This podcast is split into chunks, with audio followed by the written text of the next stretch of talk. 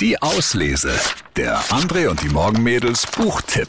Ein tolles Buch und zwar geht's um den großen Franz Marc. Ähm, der Autor Tillmann Röhrig äh, hat schon historische Persönlichkeiten porträtiert, zum Beispiel Martin Luther, Friedrich Engels, das alles sehr, sehr erfolgreich. Sein neues Buch erzählt nun vom Leben Franz Marx, dem Maler des Expressionismus, der für seine blauen Pferde bekannt ist. Es gibt ja auch diese berühmte Malergemeinschaft, der Blaue Reiter. Geht auch auf ihn zurück. Der Maler und das reine Blau des Himmels. Das ist ein fesselnder Künstlerroman und gleichzeitig eine spannende und wirklich überraschende Geschichte um einen jungen Mann im Wirrwarr seiner Gefühle, der auf der Suche ist nach sich selbst und nach neuen Wegen in der Malerei, weil Natur einfach so abmalen, das reicht ihm nicht. Der junge Franz Marc will mehr.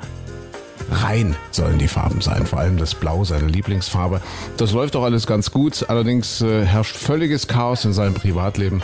Hin und her gerissen ist er zwischen gleich drei Frauen. Franz Marc, nur 36 Jahre alt geworden, ist gefallen im Ersten Weltkrieg und hat uns doch so eine große Kunst hinterlassen. Und das alles jetzt komprimiert in einem tollen Roman.